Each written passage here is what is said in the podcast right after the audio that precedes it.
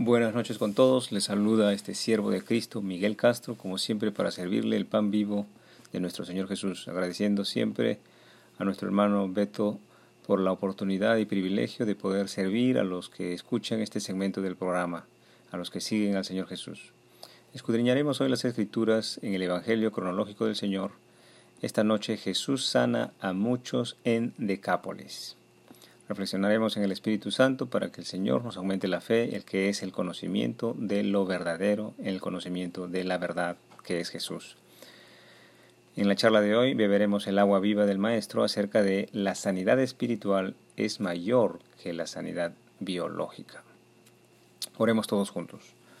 Padre Celestial, te doy gracias, Señor, por cada aliento de vida que nos das, a cada uno de los que escuchan este programa y perseveran y recorren grandes distancias para poder sentarse a la mesa contigo, Señor, para poder escuchar tu palabra. También te pido para que nos pongas en el corazón ese deseo, ese fuego de poder venir a ti, Señor, venir a tus escrituras, reflexionar en ellas, meditar en ellas y esforzarnos en el, en el ejercicio vivo de tu palabra, en el ejercicio voluntario de tus enseñanzas, Señor. Es posible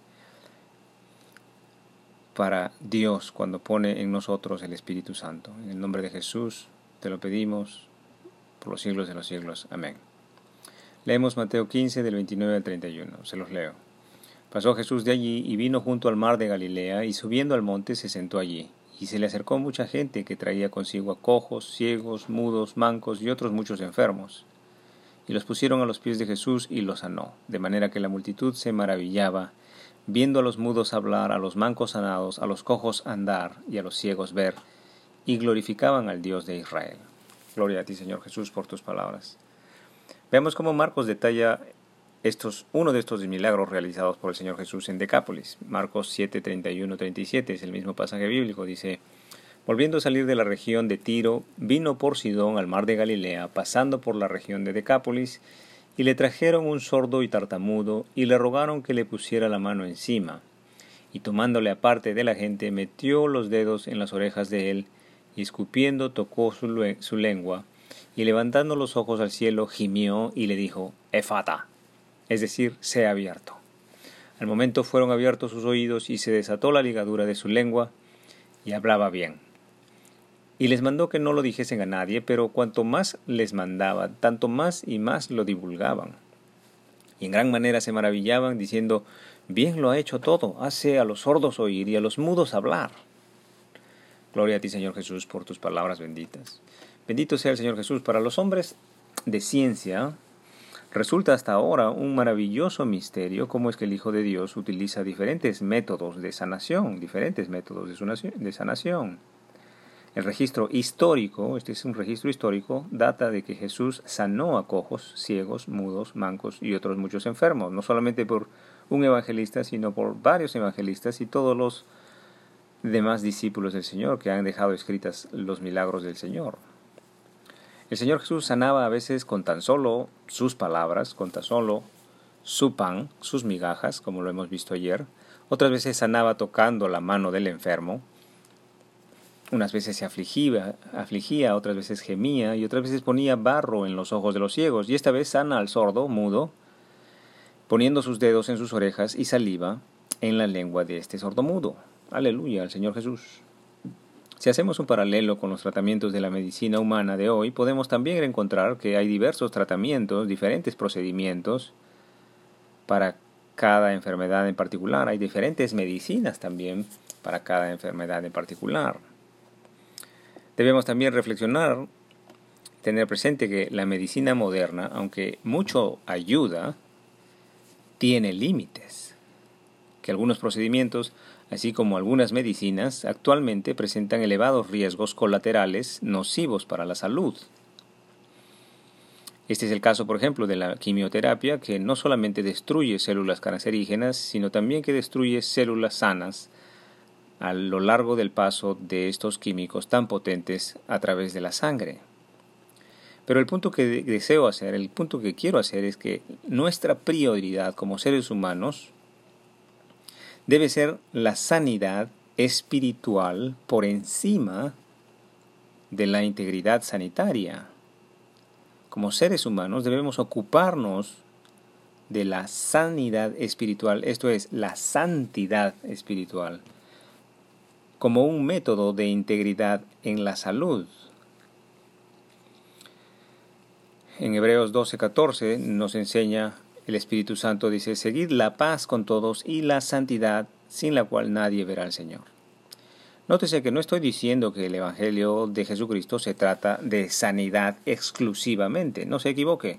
Cristo no vino a, sanar a, absolutamente todos los hombres sobre la tierra, sino que vino a salvar a los hombres que le aceptan como su Salvador, por encima de la sanidad que el Señor pueda o no pueda conceder en su soberanía, en su misericordia. El Dios, nuestro Señor vino a salvar a los hombres que le acepten como su Salvador.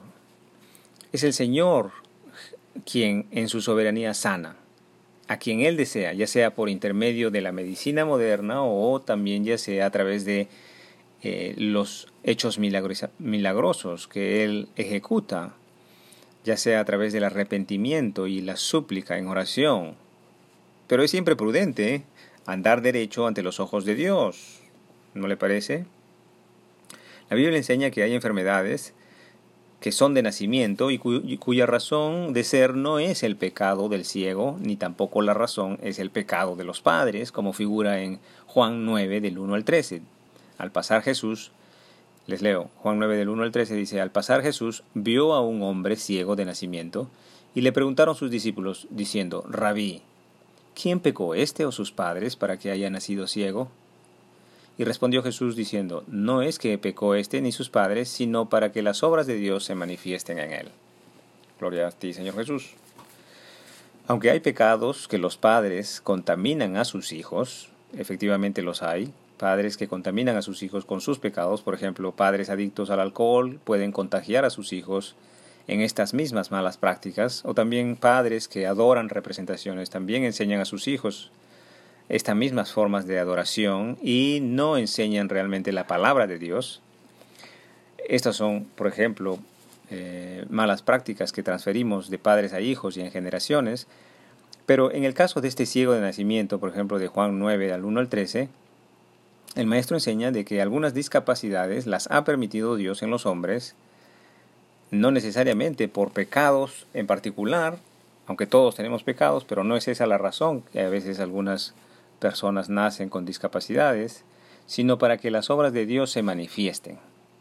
Que significa que para que podamos nosotros enfocarnos en glorificar a Dios aún en nuestras discapacidades, aún en nuestras debilidades, y entendamos que hay algo mucho mayor que la discapacidad. Y también hay algo mucho mayor que la sanidad biológica. Y esto mayor, esto superior, es la santidad. Gloria a Dios por su palabra es la salvación en Cristo Jesús. Esto es mayor que todas estas otras cosas temporales. Y la salvación que es dada por nuestro Señor Jesucristo, que nos es dada por gracia y por misericordia. La santidad es algo mucho mayor que la sanidad inclusive, obviamente que la discapacidad. Y el regalo de Dios es el Espíritu Santo, que es la gracia de Dios que es dado a los hombres después del arrepentimiento delante de Dios y al entregar la vida de un hombre para caminar tomados de la mano de la palabra de la enseñanza de Jesucristo, que murió en la cruz para darnos vida en abundancia. Gloria a Dios. Veamos lo que dijo el Señor acerca de las, de las discapacidades en Éxodo 4:11 dice, y el Señor Dios le respondió, ¿quién dio la boca al hombre? ¿O quién hizo al mudo y al sordo, al que ve y al ciego? ¿No soy yo el Señor Dios? Dice en Éxodo 4:11.